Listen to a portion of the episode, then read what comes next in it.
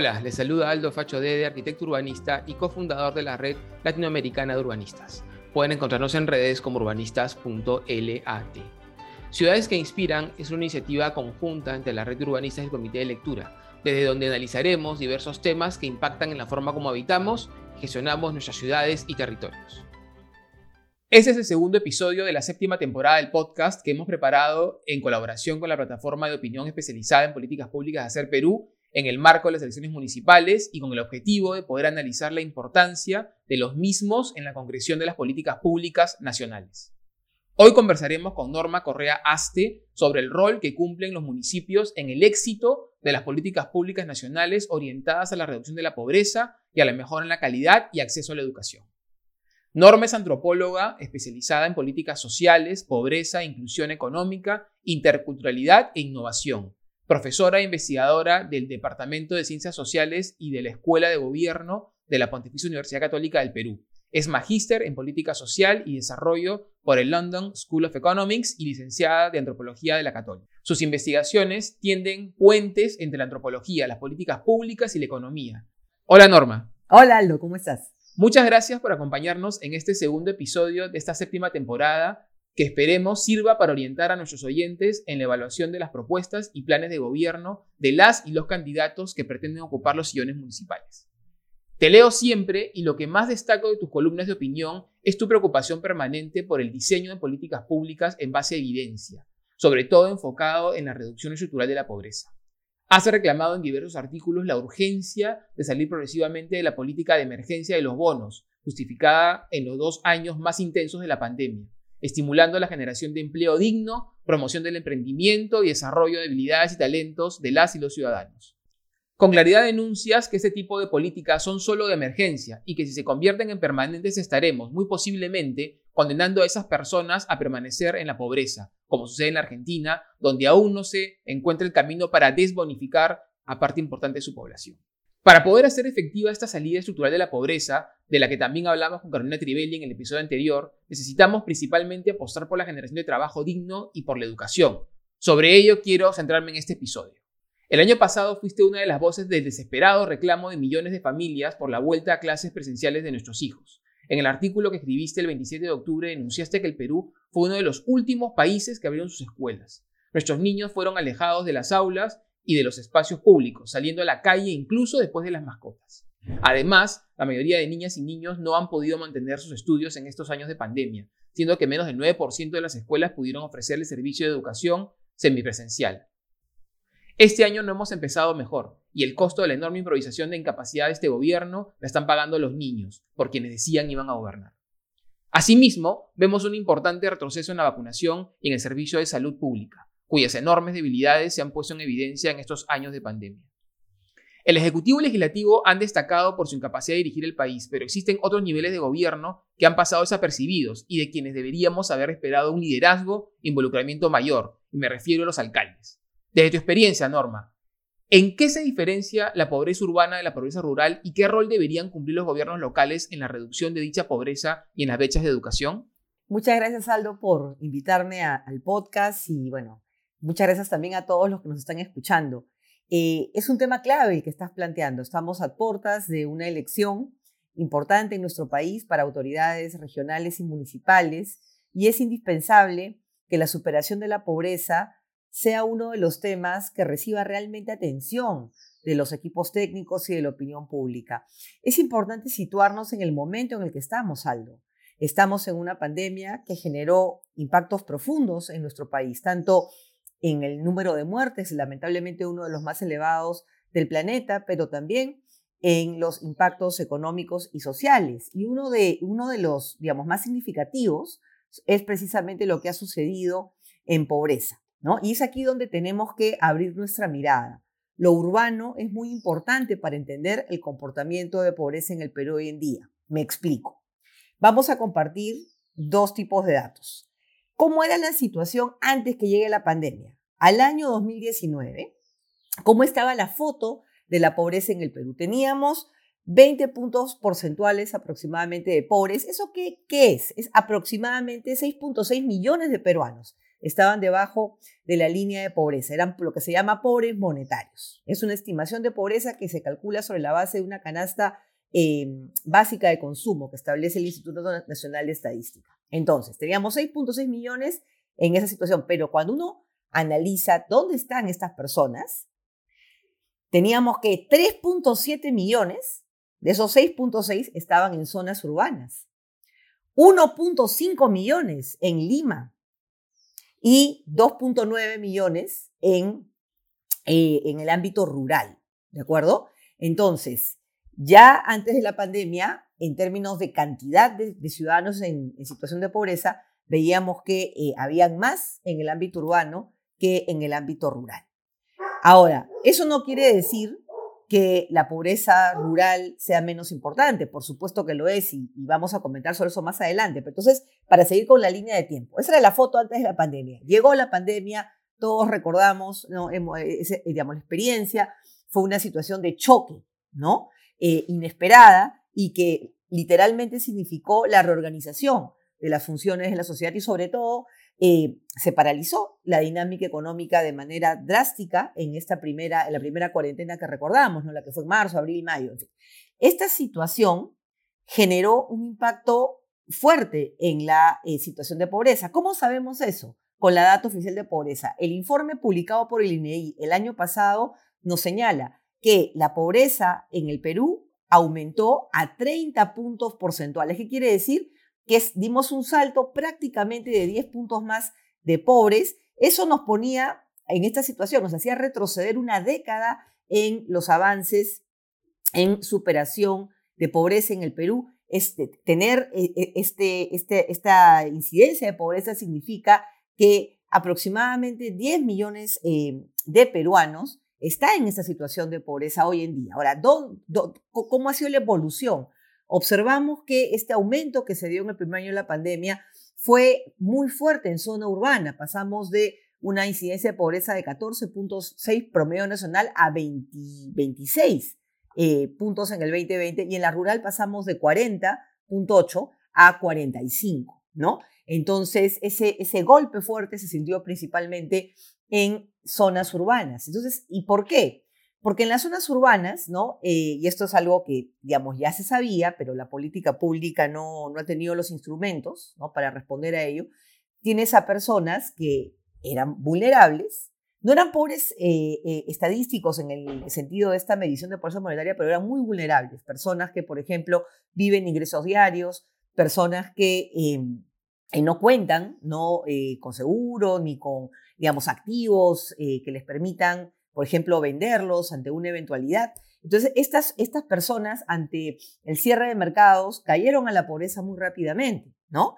Ahora, te, eh, comentaba, Aldo, que esto no debe interpretarse como una desvalorización o, o, una falta de prioridad a la pobreza rural. Es fundamental seguir trabajando en la pobreza rural. Es ahí donde están los bolsones más duros de, pobreza en el Perú, tanto en la Amazonía, en la parte andina, también en la costa, ¿no? Eh, pero ¿qué sucede? Y un poco es como que una idea que quiero, quiero destacar, ¿no? Tú como urbanista eh, lo sabes. La política de pobreza en el Perú, la política social peruana, ¿no? Tiene que jugar el partido en canchas paralelas. Tiene que hacer mejor lo rural, hay mucho por hacer ahí en integración al mercado, en cerrar brechas de servicios, en ampliar eh, la calidad de los servicios, ¿no? Pero tiene que empezar a trabajar en lo urbano. O sea, lo urbano ya no puede dejar de ser un tema que eh, la política de superación de pobreza en el Perú ignora. Ya lo tiene que enfrentar con medidas concretas. Gracias, Norma. Sí, eh, muy claro lo que nos has explicado. La realidad es que, si bien todo tipo de pobreza. Es pobreza, como tú mencionas, y, la, y en el ámbito rural donde vive más del 20% de la población peruana, existen brechas enormes de infraestructura, de servicios y de atención a las y los ciudadanos, sobre todo los más vulnerables, en la pandemia lo que se ha visto es que estas personas que estaban en esta condición de pobreza en las ciudades, al cerrarse las actividades urbanas, intercambios, comercio, venta ambulante, todo tipo de actividad humana en las ciudades, todos quedarnos en casa, vieron absolutamente restringida su posibilidad de poder acceder a cualquier tipo de, de, dinero, de, de mercancía, de producto, sumiéndose en una absoluta precariedad, absoluta, sin poder ni siquiera tener un pedazo de tierra para sembrar papa o cualquier, o cualquier tipo de alimento.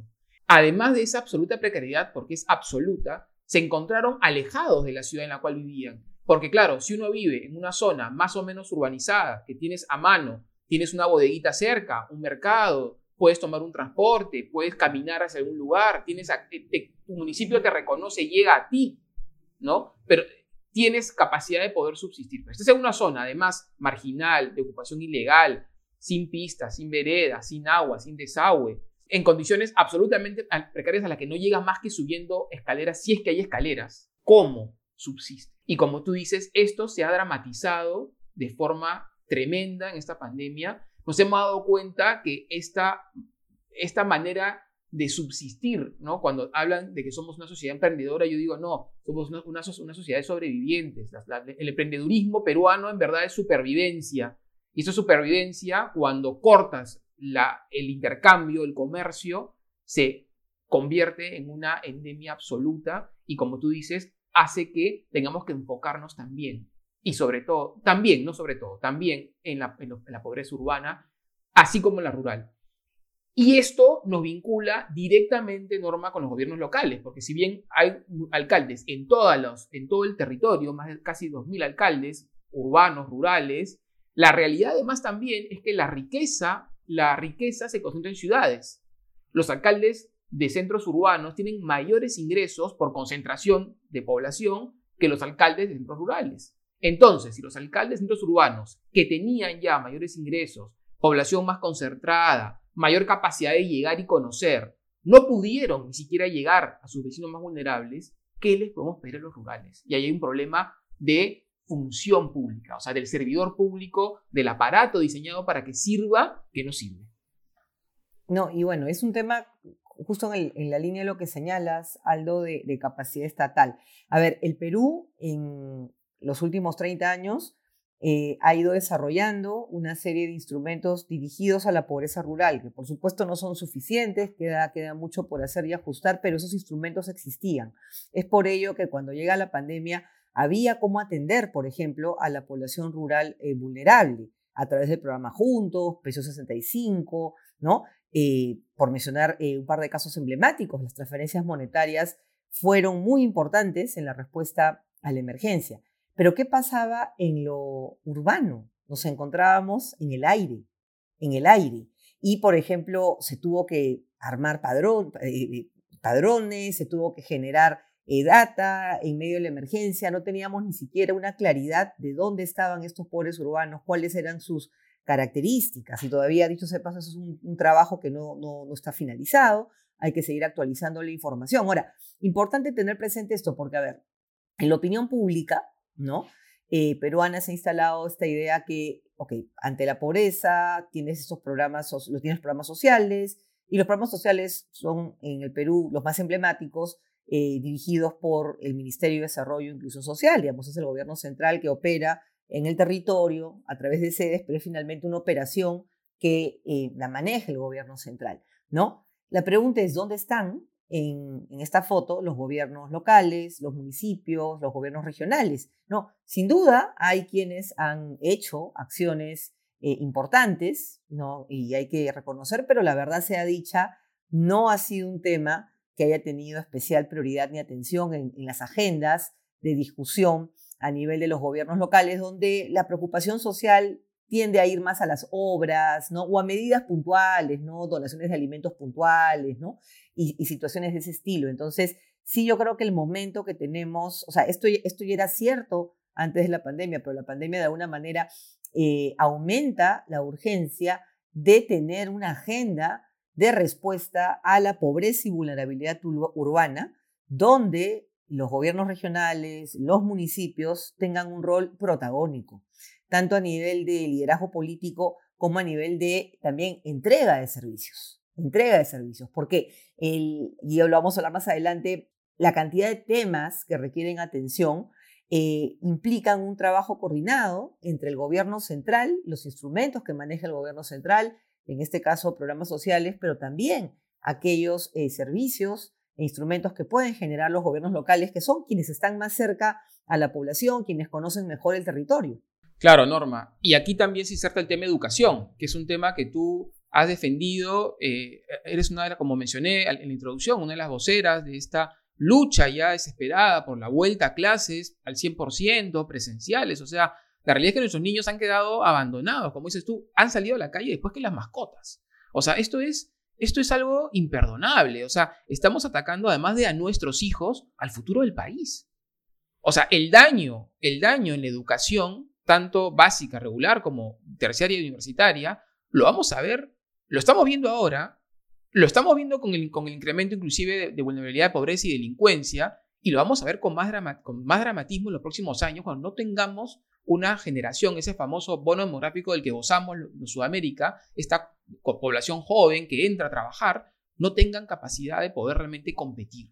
Y esto es dramático porque es el futuro.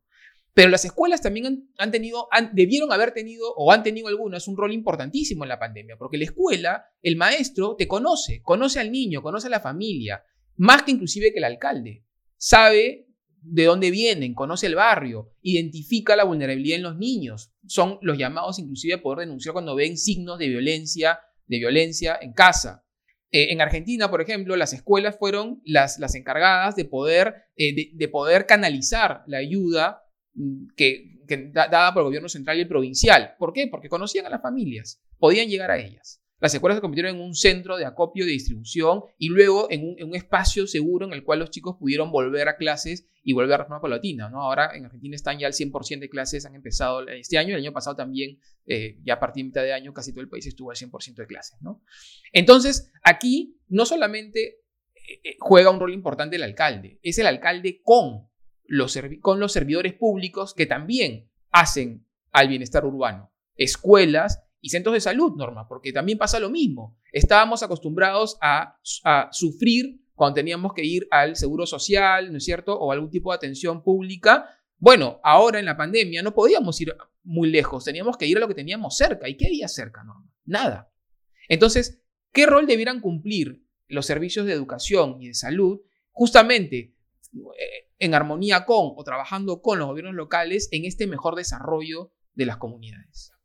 Sí, totalmente. Y, en esa línea, eh, justo por eso eh, comentábamos, Aldo, que es, es, realmente importante que los gobiernos regionales, los municipios, quienes aspiran a ocupar estos cargos, entiendan que la agenda social incorpora todos estos elementos, incorpora un rol claro de los gobiernos locales como proveedores de servicios de bienestar, que pueden ser de educación, de salud, de atención específica, por ejemplo, situaciones de hambre, ¿no? Y es importante destacar que en esta situación tan trágica que pasamos en, las ciudades peruanas, a nivel nacional, por supuesto, pero estamos ahora enfocándonos en la problemática urbana, fueron soluciones eh, e innovaciones realizadas por los propios ciudadanos las que salieron a, de alguna manera, paliar la emergencia, ¿no? En el caso por ejemplo, de, Lima Metropolitana y otras grandes ciudades del Perú, el rol de las ollas comunes, ¿no? Para eh, generar soluciones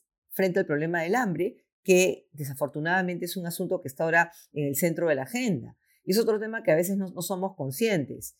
No es que no existiera hambre antes de la pandemia, pero lo que sucede, como recordarán quienes nos escuchan, el debate estaba más en, los ejes de nutrición, de anemia, ¿no? Teníamos, por supuesto, población en pobreza, pero esta situación de, hambre y, carestía y, dificultad para tener alimentos era algo que se había eh, logrado reducir.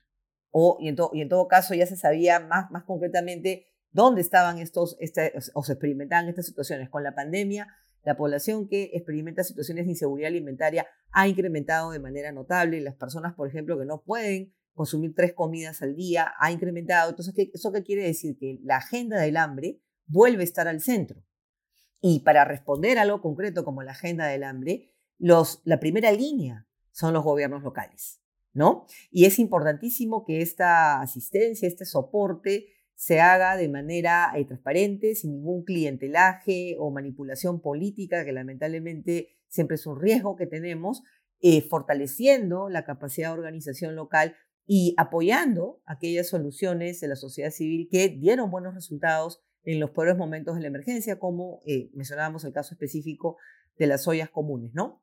Pero sobre el tema educativo, eh, también hay una serie de cosas que los municipios eh, podrían hacer que tendría que ver con, por ejemplo, ¿no? A ver, lo que, lo que hemos vivido en el Perú con, esto, con este prolongado cierre de escuelas que hay que decirlo con todas sus letras, es uno de los cierres de escuelas más largos del planeta, del planeta.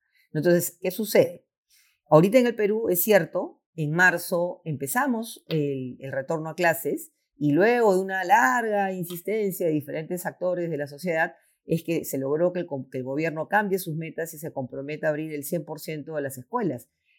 Eh, y si bien es cierto, se ha avanzado en esa dirección, también es verdad que el retorno es muy desigual.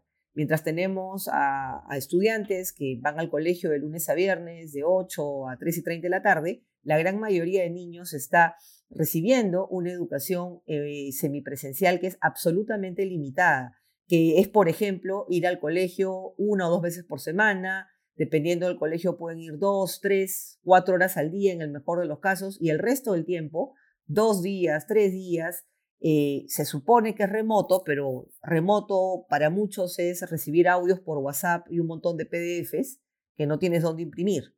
¿no? Y, chicos que no tienen acompañamiento en casa porque los padres ya están trabajando, ¿no? Y salen de casa. Entonces, esta es la situación en estos momentos en el Perú. Esa es la situación en estos momentos, por ejemplo, en la ciudad de Lima, que tiene 2.22 eh, millones de estudiantes. Es el, digamos, la, la, población escolar más grande del país, ¿no? Entonces, en esta, en esta situación, siendo la emergencia educativa de esta magnitud, porque eh, también tengamos en cuenta eh, todo lo que está, o sea, todo lo que han pasado estos chicos en pérdida de aprendizaje, pérdida de socialización, eh, temas de salud mental. Ok, entonces en esta situación tan compleja, no podemos esperar que la escuela lo pueda resolver todo sola. No porque la escuela no sea importante, sino porque hay que apoyar esa labor educativa. Y es ahí donde, una vez más, estos, los municipios, gobiernos locales, eh, regionales, tienen que plantearse también un rol frente a la emergencia educativa. Y hay un sinnúmero de cosas que podrían hacer. Y de hecho hay algunos casos donde han sucedido así, por ejemplo, ofreciendo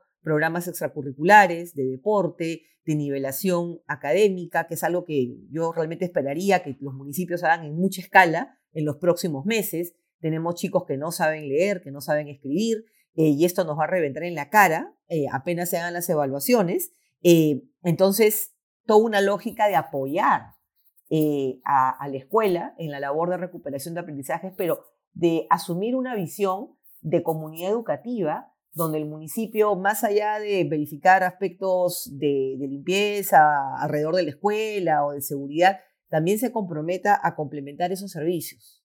Claro que sí, Norma, por supuesto, y lo has puesto clarísimo. O sea, el alcalde no va a resolver las enormes brechas que tenemos como sociedad, pero el alcalde es, es nuestro representante ante el país. O sea, la diferencia del alcalde con el presidente o con el Congreso es que el alcalde representa a sus vecinos en particular, y más los distritales, que además el alcalde distrital es uno de los vecinos, es uno, es uno de nosotros, eh, digamos, dentro del ámbito de gobierno del distrito, ¿no? El metropolitano es uno de nosotros también, pero a nivel metrópoli, que es mucho más grande y mucho más complejo, hablando de Lima.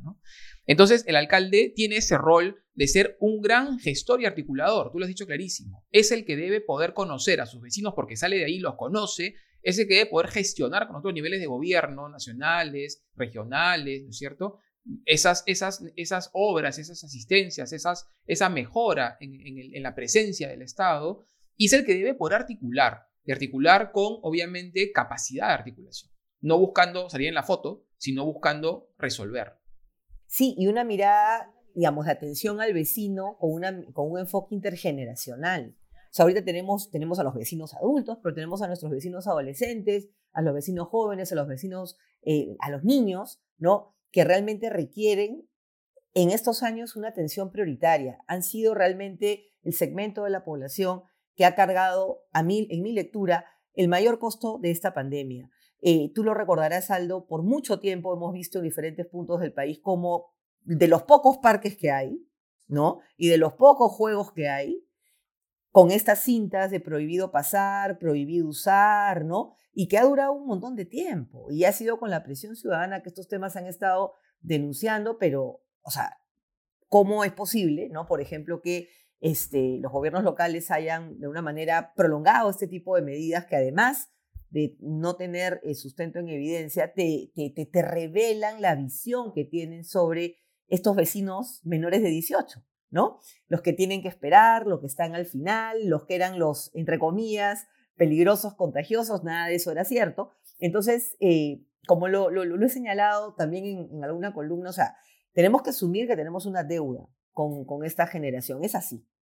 Y creo que cada país lo carga con diferentes pesos y, la Perú, eh, y el peso que carga el Perú eh, es especialmente, especialmente grande, ¿no? Entonces, sería, por ejemplo, muy, muy potente, ¿no? Que, que en el marco de esta campaña, ¿no? Se puedan establecer compromisos a favor de la niñez y la adolescencia con un rol protagónico de los gobiernos locales, donde más allá del discurso de que los jóvenes son el futuro y estas cosas bonitas que, escuchamos siempre, hay un compromiso concreto de medidas para actuar en el presente.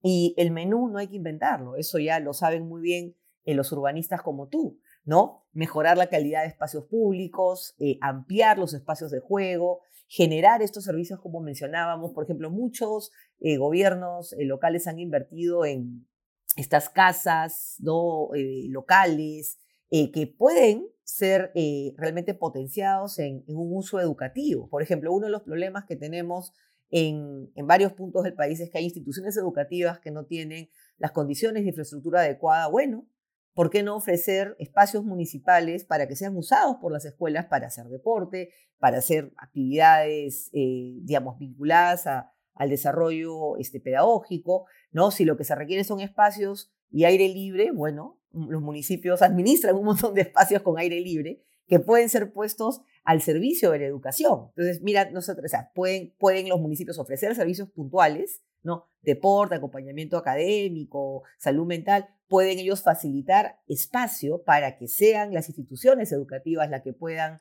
las que puedan operar, ¿no? Eh, por ejemplo, hasta el año pasado observamos, salieron incluso denuncias en medios de comunicación de cómo, por ejemplo, instituciones educativas de del ámbito inicial lo que aquí en Perú llamamos nidos, ¿no? Buscaban parques para poder trabajar con los niños y eran retirados de los parques porque por política municipal no vamos a usar el parque para hacer clase, por favor. O sea, creo que son cosas que ya eh, deben radicalmente cambiar y, tenemos que entender que este espacio público, además de ser eh, un espacio de, de, descanso, de paseo, necesite, digamos, en este momento necesitamos ponerlo a disposición de la educación porque estamos en esta emergencia educativa, que todavía no hemos terminado de, creo que, digerir la magnitud. Y yo lo vinculo, Aldo, esto muy directamente a los temas de pobreza, porque obviamente los más afectados por esta situación son los, los niños eh, más pobres y vulnerables, son los que han tenido el menor acceso a la educación, los que han tenido la educación remota de peor calidad o inexistente, porque hay que decirlo claro,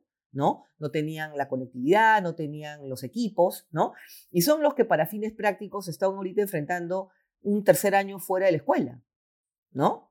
Entonces, frente a esa situación, eh, creo que no hay más tiempo que perder y, es urgente que, los municipios se planteen una, una agenda eh, muy clara alrededor de lo social donde yo diría que en principio deberían haber tres componentes, ¿no? Primero, el componente alrededor de la seguridad alimentaria, ¿no? La lucha contra el hambre, un segundo componente alrededor de dos servicios que son claves para el desarrollo humano, la educación y la salud, y un tercer componente alrededor de la generación de oportunidades económicas, donde creo que tienen mucho también que hacer eh, alrededor de, por ejemplo, eh, fomentar em, espacios, ¿no? Para, para este, por ejemplo, toda esta idea de ferias es algo que yo creo que puede seguir escalándose, pero también, por ejemplo, invertir en eh, espacios de eh, capacitación laboral, generación de habilidades, muy importante para los jóvenes que van saliendo del colegio en estos años de pandemia, que no van a poder acceder a la educación superior ni técnica, ¿no? Y, que se enfrentan a un mercado laboral donde no tienen ni siquiera las competencias básicas, ¿no? Muchos de ellos se quedaron para fines prácticos en tercero y medio, ¿no? Entonces ahí hay un hueco donde por ejemplo, los municipios podrían entrar a tallar con alternativas vinculadas a la formación laboral, ¿no? Para este segmento del vecino joven, ¿no? Que necesita oportunidades para salir adelante. Claro, Norma. Mira, lo, has dicho de, de forma clarísima. Una vez más, el alcalde no va a resolver todos los problemas que tenemos como comunidad, pero sí tiene directamente cumple el rol, porque para eso existe como funcionario público, como nivel de gobierno, de poder articular, articular las políticas nacionales con sus vecinos y el espacio que gestiona. Y tú también has dicho algo muy importante. El alcalde, los alcaldes digitales y más en lo metropolitano, tiene espacios para poder aprovechar, que son los espacios de recreación pública, parques, losas deportivas, eh, los parques zonales, Norma en Lima, que, están, que, son, que, que son gestionados por el gobierno metropolitano, han estado cerrados, teniendo infraestructura maravillosa para poder volver a clases, para poder acompañar a los niños, servir hoy espacios también de cuidado para, para esos padres que tienen que trabajar o tuvieron que trabajar siempre, no pudieron parar de trabajar y no tenían dónde dejar a los chicos. ¿no? Entonces, con, servicios de Internet, servicios de apoyo escolar. O sea, tenemos que sacarnos de la cabeza esa idea de no, no es mi competencia, no, porque si lo hago, me van a luego, luego va a venir la Contraloría y me va a decir, tenemos que poder destrabar.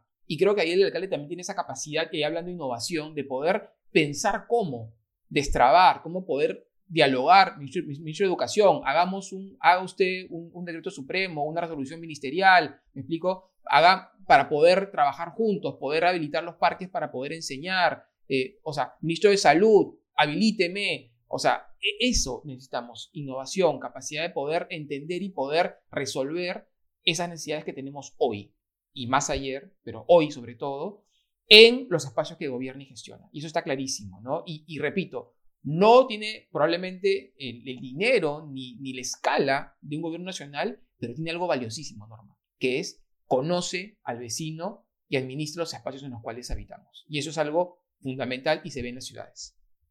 Sí, no, y también algo que también es, es importante, ¿no? Porque claro, no se trata de que los municipios, como tú dices, ¿no? En el marco de los presupuestos que manejan, ¿no? Y, las funciones, digamos, este, que son demandadas, ¿no? Por, por los vecinos, no se trata de sobrecargarlos como un árbol de Navidad, ¿no? Sino de, de realmente repensar cómo podemos hacer mejor ¿no? Los servicios que ofrecemos, cómo innovamos y para innovar en realidad mucho se trata de buscar aliados, ¿no? En, por ejemplo, empresas que puedan estar en la zona o con organizaciones que ya están trabajando en el terreno y hacia el Estado, ¿no? Además de articular, que es importantísimo, hay mucho por visibilizar.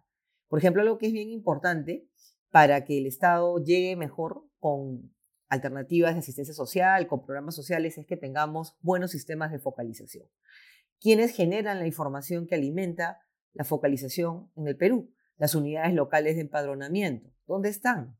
En los gobiernos locales. ¿No? ¿Cuál es la situación de esas unidades locales de empadronamiento? ¿Tienen los recursos humanos que necesitan? ¿Tienen, por ejemplo, recursos para poder visitar el territorio, visitar a las familias?